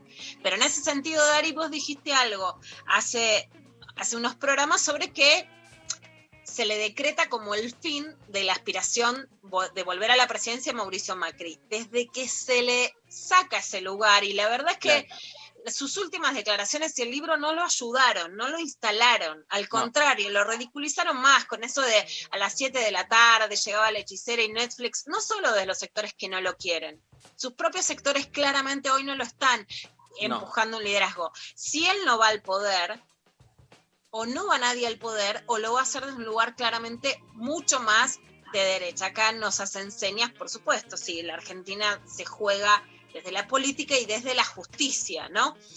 Y en ese sentido, ayer sale a hablar con Eduardo Feynman en Radio Rivadavia. Eduardo Feynman es una figura muy importante de la Nación Más, que se dice que es el canal en el que puso plata Mauricio Macri. Cuando vos hablas de la no espontaneidad, salir a hablar con Feynman ayer para marcarle la cancha a la reta, claramente para mí no, es casual, sino que es una operación. ¿Qué sale a decir? La estrategia de la reta era que María Eugenia Vidal se presente como candidata en Ciudad de Buenos Aires y Diego Santilli, su vicejefe de gobierno en la provincia de Buenos Aires.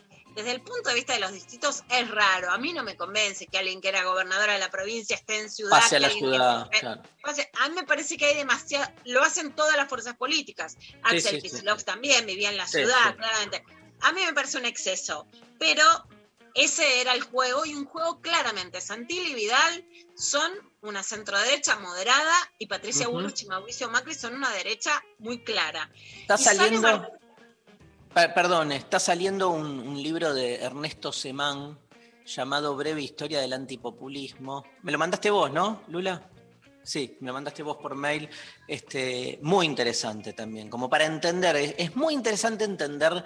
Y bueno, algo de esto le vamos a preguntar a Romina Mangel, este, que la tenemos ya para después de la canción y la pausa hacerle la entrevista. Lula, gracias, mi amor, por la clavada, la mini clavada de noticias de hoy. Nos vamos con los fabulosos Cadillacs, querido Pablo. Conversación nocturna y ya tenemos la entrevista del día aquí en Lo Intempestivo.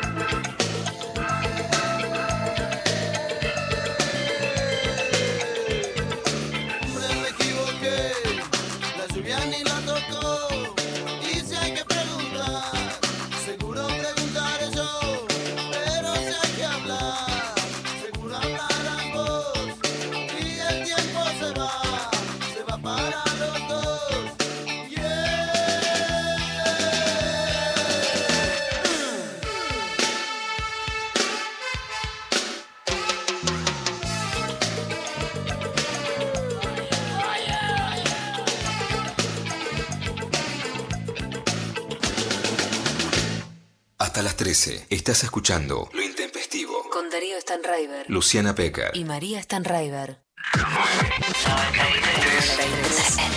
7. 937. Nacional Rock. Los vinilos vuelven a sonar. Oro negro. Las frituras quedaron atrás. Crucis, todo el tiempo posible. El rock progresivo sinfónico que escuchan los pibes ahora. Vos le agarrás la lista de Spotify de un pibe y tiene Neopistea, El Duki, Casu, Elegante y Crucis. ¿Mm? Oro negro. Es lo que se viene ahora, ¿sí? Una nueva ola del rock progresivo. Lo dijimos acá antes, ¿sí? Sábados de 16 a 18 con Maxi Romero. Oro negro. Por 937. Nacional Rock. Hace la tuya. Quiero arreglar todo lo que hice mal. Solo más música. Dibuja tu estado de música.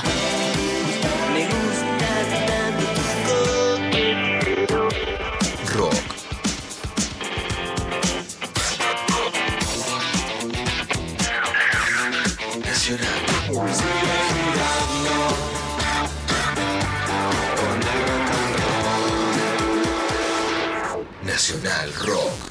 Lunes a viernes. De 11 a 13. Lo intempestivo. Darío Stanraiver. Luciana Pecker. María Stanraiver. Entrevista intempestiva.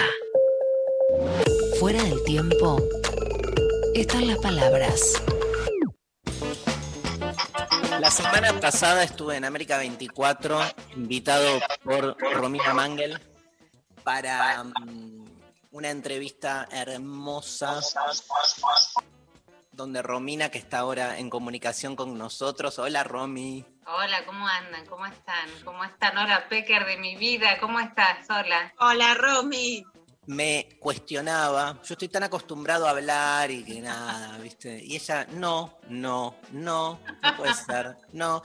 Y este, me pasó lo que era obvio, muchísima gente me dijo, qué buena entrevista, cómo garpa el cruce, algo acá con, que con la Pecker tenemos permanentemente, donde Obvio. en un diálogo amable y amoroso, porque esa es la idea, después este, las diferentes este, lecturas de las cosas este, ganan, ¿no? Este, el, el conflicto de ideas gana mucho.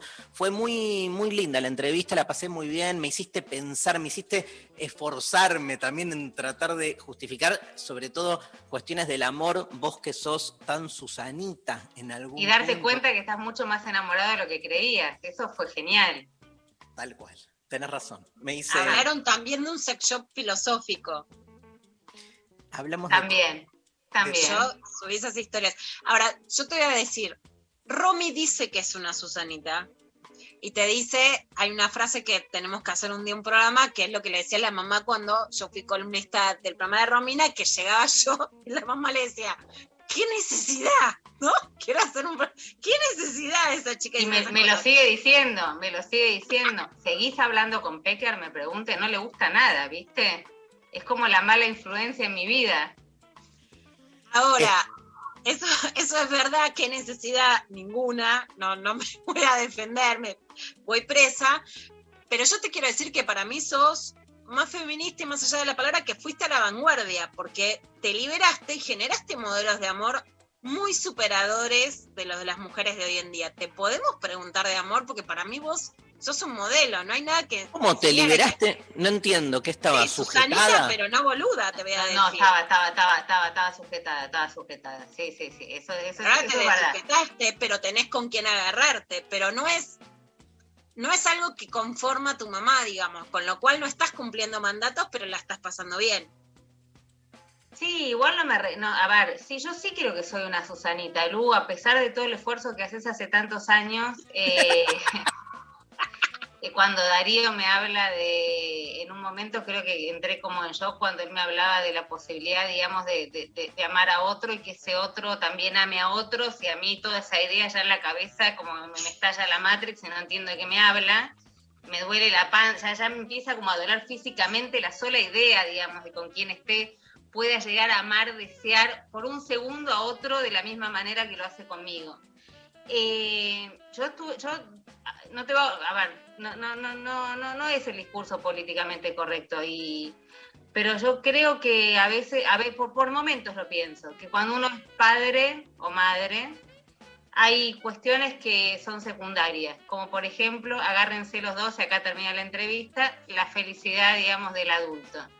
Yo priorizo la felicidad de mis hijas y por momentos pienso, si no hubiesen sido o si no tendrían una vida más feliz con sus papás juntos, eh, que con sus papás separados, priorizando ¿no? que cada uno es feliz y qué bueno vernos a cada uno armar su vida. Qué sé yo, no lo tengo tan resuelto eso. Por momentos me parece que uno se la tiene que bancar más y Sí. el ser humano con el que convivís, lo- bueno, si no fuese en pandemia, lo ves relativamente poco y es un pequeño esfuerzo en pos de una felicidad colectiva, que en este caso lo colectivo sería la familia. Firma Cintia Houghton. No, no, Ah, lejos de Cintia Houghton, el ¿eh? pelo y eso. Firma Cintia Houghton, pero tenés, pero estás bien de amores, Romy. Es- es- estoy muy bien, sí, estoy muy bien, estoy muy bien. Con todas las contradicciones Yo que creo que genera te haces también, la ¿no? Cintia Houghton porque le envidias el pelo, pero que después sos más de avanzada de lo que te autopercibís. Yo te autopercibo de avanzada. Pero esperá, autopercibo No, vamos- no soy, no vamos- soy, no soy, no soy, no soy, no. La, no, la no, pregunta es, vamos a hablar porque la gente está escuchando y no entiende, no entiende nada. ¿Es cierto que estás ahora, digamos, en, un- en- en- en una relación amorosa? Digamos que eh, Luciana te pregunta esta, esto porque estás monógama, monógama. monógama con un joven con, cuya característica, por eso lo de avanzada que tira Luciana, es que tiene, creo, si no me equivoco, 20 años menos que vos. 21. Ah, me quedé corto. No tiene 21, tiene 21 años menos que yo, ¿no? Digamos, este, no, acla- aclaremos por las dudas. me Sí, encanta, tiene- me encanta, me encanta, te amo, te amo. es chiquito, es chiquito. Eh, ¿Y bien? Qué sé yo, no sé, no sé, no sé. Pero Tenemos estás hace un montón, hace un montón de, de tiempo. Hace, hace- un montón de tiempo, hace, hace años larguísimo, sí, hace años larguísimo. Y algo que parecía que pintaba para un fin de semana como mucho, una noche, un par de salidas, qué sé yo, no lo sé. Eh, pero hay, yo me, no sé, creo que, que también es generacional, hay, o, o no sé si tiene que ver conmigo con mi formación, pero yo noto diferencias tremendas. Digo, a veces me pasa que me hace, no, no los planteos que hace Darío, digamos, pero esto de, este, qué sé yo, hoy estoy, hoy estoy con vos y no lo sé, y mañana Claro. no sé. Y yo le digo, mira, a mí me decís toda la vida o te vas ahora, ¿entendés? Porque a mí me angustia que no. ¿Qué quiere decir mañana? No sé. Mañana sabés y pa- Y después también todos sabemos que, que mañana o pasado no, no, no, no vamos a saber. Pero no me lo digas, porque la verdad es que no me da ninguna seguridad. A mí me gusta toda la vida, a mí me gusta que me firmen la libreta, a mí me gusta que me den garantías, aunque sé que no significa nada. Te hago una pregunta. Vos, bueno, este, trabajaste con, con Luciana, este, ayer, ahora te vamos a preguntar, tuviste una entrevista con Facundo Moyano justamente por temas de la famosa situación de la mesa donde este, se hablaba de perspectiva de género y no había ninguna mujer. ¿Vos creés que ser feminista dificulta la posibilidad de tener una pareja heterosexual? Que es un debate que tenemos fuerte acá. Sí. Pensás que sí, ¿no? Sí, claramente, creo que sí, creo que creo que intimida. Que, bueno, te lo puede contar mucho más este Pecker que yo, porque yo Pero le- ya, Pecker, la escuchamos todos los días. A vos Ah, queremos. no, bueno, está bien, pero yo te, no, sí, yo creo que yo creo que intimida, yo creo que, que hay un punto que aleja, pero no sé tampoco si tiene que ver, creo que me lo hiciste pensar vos también y mucho Lu, si tiene que ver con lo generacional, pero sí, me parece que, que intimida. Yo escucho a muchos, digamos, de la, digo, a muchos colegas y amigos muy queridos y, hombres y mujeres súper inteligentes, ¿eh? que de la boca para afuera y en los medios hacen todo un discurso súper progresista eh, respecto de esto, de entenderse y de cómo, cómo, cómo, cómo los hombres están entendiendo el feminismo. Y después, cuando se apaga la cámara o se apaga el micrófono, este, te miran y te dicen, ni en pedo la invito a hacer. Imagínate, me voy a comprar ese quilombo. Eh, lo vivo todos los días, chicos. Digo, estoy contando lo que pasa, no es que eh, no, no es que lo estoy inventando o que me parece que si vos te haces. O sea, mira, tengo un segundo para una pequeña anécdota, pequeña anécdota. Obvio. Una, una amiga mía, que no, no, no voy a revelar su nombre, pero es- creo que debe ser de las penalistas más importantes que tiene la Argentina, en serio, de las juristas más importantes, trabaja en, los lugares que, que no, no, te puedes siquiera imaginar, digamos. Este, es, es, eh, si vos me decís entre el culo de Pampita y la carrera de mi amiga, la carrera de mi amiga toda la vida, digamos, no tengo que ni pensar, digamos, si, si, si es que pudiese a- anhelar algo mucho. Y se había bajado una de estas redes de conocer seres humanos, ¿no? Contando de verdad quién era ella, digamos, o lo que hacía. Nada. Una divina, además, digo, si quieren meter el criterio estético, metámoslo también. De- nada, nada, nada. Un día me dice, ¿sabes qué? Yo creo, voy a hacer un ejercicio, me decía. Voy con él, maestra jardinera. Voy con la maestra jardinera. No me gusta mentir, pero la verdad que todo en mi bagaje, digamos, además penal, ¿no? Y está metida con una causa complicada, y entonces era como todo, no. Puso maestra jardinera, ardieron los maches.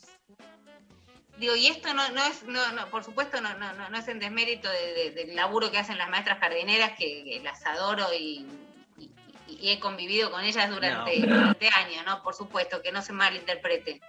Pero, pero digo, mujeres fuertes, mujeres formadas, mujeres este, aguerridas, mujeres peleadoras, porque claramente, digamos, me parece que, que- que el feminismo es una, es una pelea constante en el mejor sentido. Sí, alejan. Y a vos, Romy, ¿a vos te pasó? ¿Vos sentiste que te, te costaba o que te huían? Sí, sí, sin ser pecker, digo. A ver, siendo nada, porque, porque mi, mi- mi aporte y mi, y mi, mi- mi- mi militancia en prácticamente Bueno, pero sos una mujer fuerte, porque un poco estamos hablando tener de... poder, más allá, porque ni siquiera es por feminismo, sino tener poder, ocupar una posición, ser una periodista política, ocupar un lugar. Sí, pero, pero me ha ido. Ay, es horrible, pero me parece que cuando te haces la. A mí me, cu- me cuesta hacerme la boluda, me cuesta. Soy como muy, muy visceral y entonces. Me, pero las veces que hice el intento de hacerme la boluda me ha ido bastante bien. Perdón. ¿Cuál- ¿Cuál? de- Mil voy- disculpas. Te quiero hacer una pregunta. Voy cambiando de temas. Este, ¿Cuál de todas las situaciones, estuviste en el medio de un montón de, nada, peleas, este, también situaciones de mucha circulación en redes, que es tremendo lo que ahí sucede?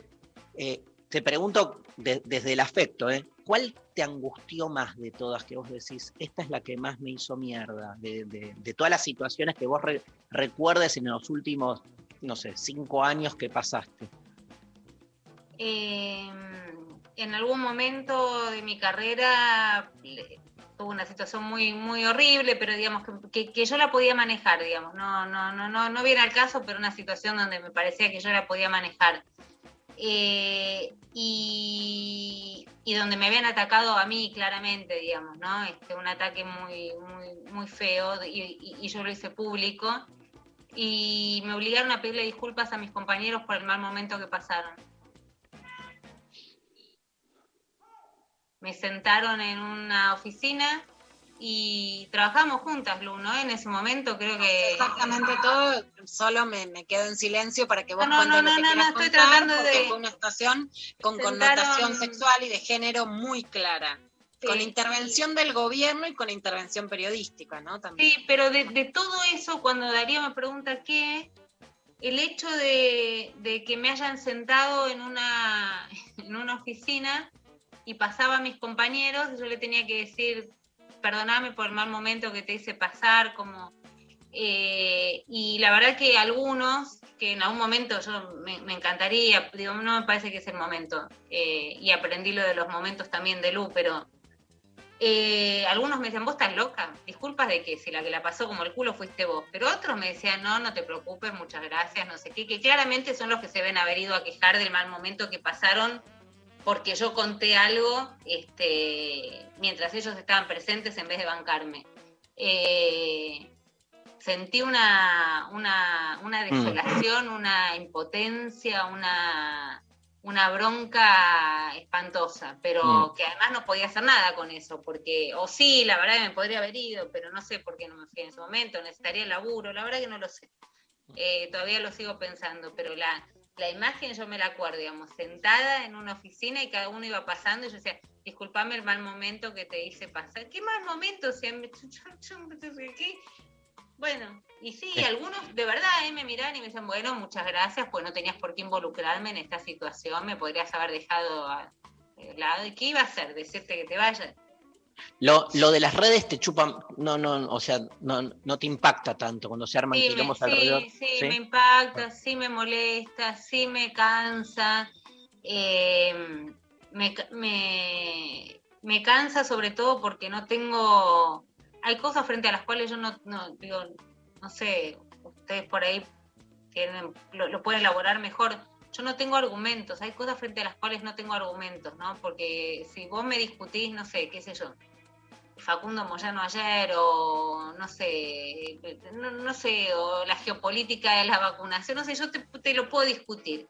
Ahora, si vos empezás con, por ejemplo, digo, número uno, que me tranquilizó bastante cuando, cuando Beatriz Arlo me dijo que también, digamos, entre encabezaba el ranking de, de, de puteadas él mal cogida, por ejemplo. ¿Qué, o sea, ¿Cuál, ¿Cuál es el argumento frente a ese? A mí de verdad me recontra duele, pero no importa, digo, yo no te voy a retrucar con, ay No. no, mi vida sexual está buenísima, no sabes la cantidad de veces que cojo por día, O sea, no te voy a contestar eso. Pero me parece, ¿no? Esa cara de, o, o contestaste conchuda, viste, conchuda, mal cogida, chupapija, bueno, todo, todo- digo, eso es como espantoso y después también con el tema, con el tema del cuerpo, ¿no? Que es muy loco, porque Claro. a veces me pasa que, que me meto en- no sé por qué lo leo, la verdad que no sé, creo que no, no sé qué nos lleva por ahí me lo puedes explicar algún día, ¿no? A leerlo, aunque decís, bueno, no voy a leer, pero digo, en el mismo día, de verdad, eh, y lo pueden ver un montón.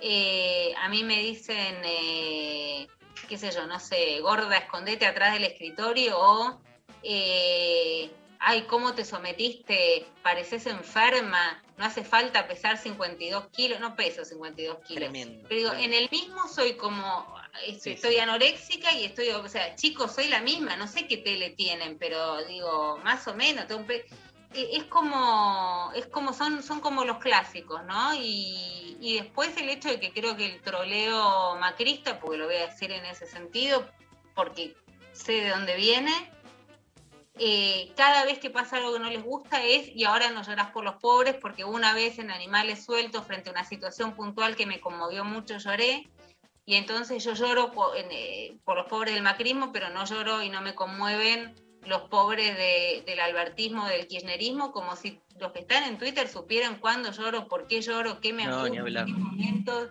Eh, sí, me recontra hincha las pelotas, me, me, duele, me, me molesta, me no entiendo por qué me quieren agredir así, eh, qué sé yo, no sé, pero también pienso que un poco uno eligió esto y se la tiene que bancar. Si estuviese en un estudio jurídico, no sé, haciendo escritos, este, bueno, primero me meterían presa porque, porque no tengo matrícula.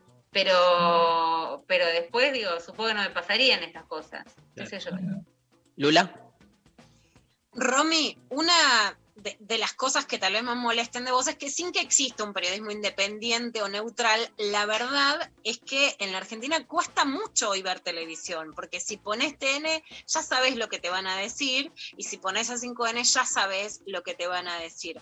¿Cómo es intentar hacer un periodismo por el medio todavía en la Argentina? ¿Qué ha cambiado? Un entrevistado te dice, ah, pero ¿por qué me atacabas? Porque parecen casi descolocados hasta de las preguntas, ¿no? Ayer Facundo Moyano, de Mendiguren, como que, para, es preguntar, ¿para qué me invitaste? Te dicen, ¿no? Como si solo se pudiera hacer un periodismo complaciente. ¿Qué pensás vos hoy que es hacer periodismo y cómo se puede recuperar un lugar en donde no se adivina la respuesta? Yo quiero preguntar, o sea, parece una estupidez, pero la verdad es que no. Y además, eh, digo, no, no, no es el coreacentrismo en el sentido de. Digo, yo no estoy pensando, bueno, hoy lo invité a Moyano, mañana invito a alguien para compensar. Eh, lo traté bien, qué sé yo, yo tengo y quiero preguntar, este, y, y me parece que es lo más genuino que podemos hacer. A mí no me gusta cuando los periodistas, sí, por supuesto, tenés que saber a quién estás entrevistando, tenés que saber qué pasó, no, no podés, digamos, no, no, tener idea a quién tenés enfrente. Pero, pero yo quiero preguntar, y a mí realmente no me interesa mucho. qui- quién está enfrente en el sentido de, de, de cuán sesgada va a ser mi entrevista. Digo, ¿por qué no me dejan hacerlo? Y me dejan hacerlo, claramente tengo el espacio para hacerlo. Eh, pero no estoy pensando, uy, le pegamos mucho a este, entonces hay que. Tampoco estoy pensando en el término de pegarle. Para mí, que venga Facundo Moyano y no preguntarle por la foto, y me parece que no venga, qué sé yo, me parece que. que- Y además él tenía ganas de contarlo. Doy el ejemplo, digo, de la foto, de, de- de- hasta estupideces que pueden parecer como, ¿por qué escondes un vino? O sea, te da vergüenza, te da vergüenza. Lleva a discusiones más profundas, digo.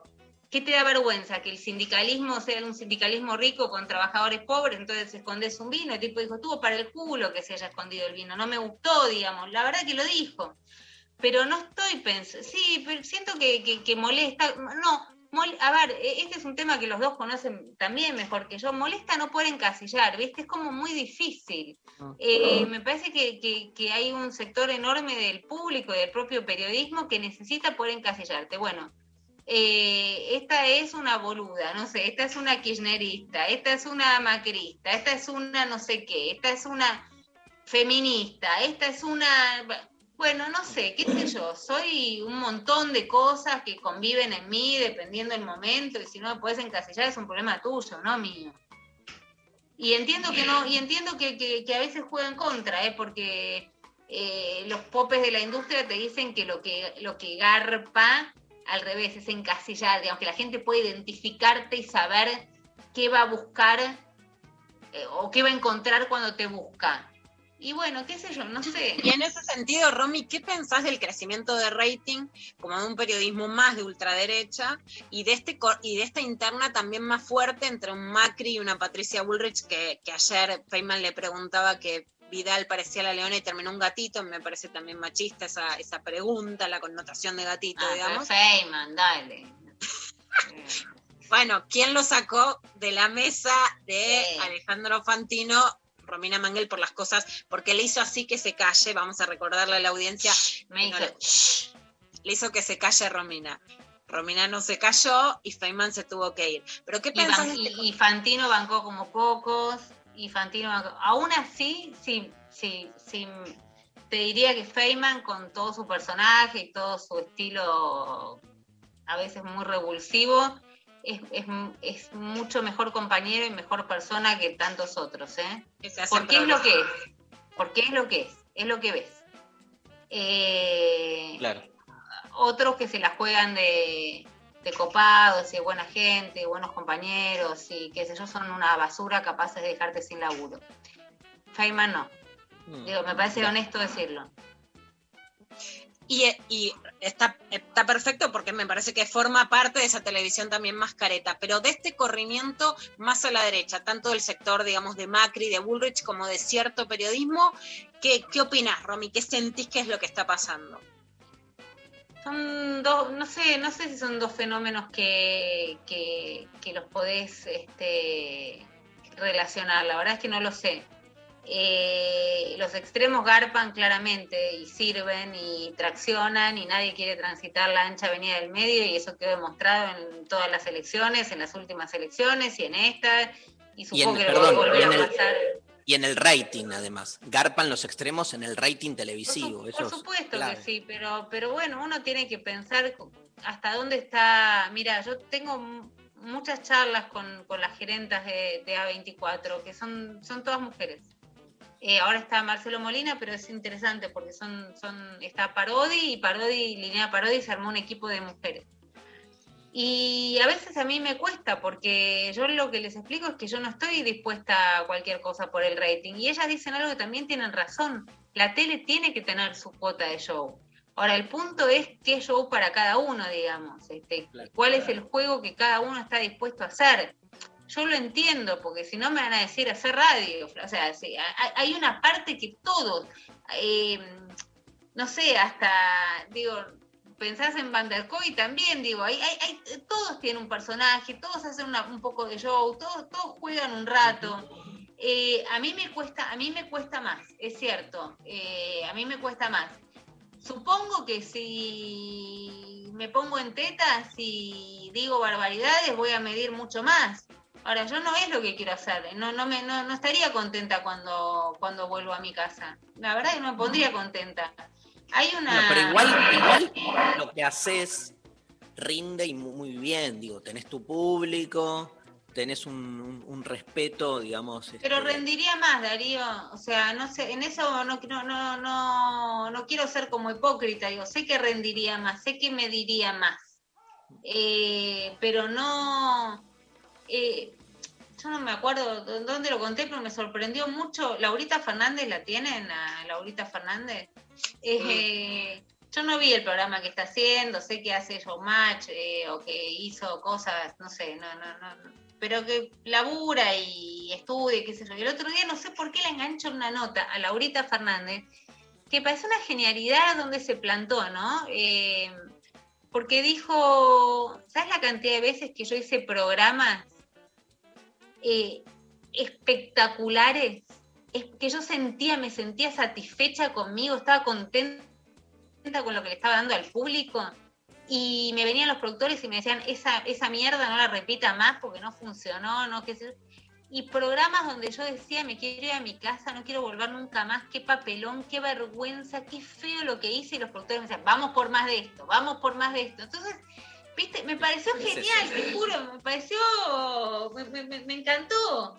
Este, y no, no, no la conozco, digo, sé que, se- sé que es una tipa que se forma en lo que hace, que, que, que está conduciendo, no, no, no conozco mucho de, de- de su vida, pero me gustó el planteo donde hay una contradicción, que medir no necesariamente significa estar contento con lo que estás haciendo, Claro. y no medir no significa que estés frustrado con lo que estás haciendo. Entonces hay que buscar ese equilibrio, es muy complejo.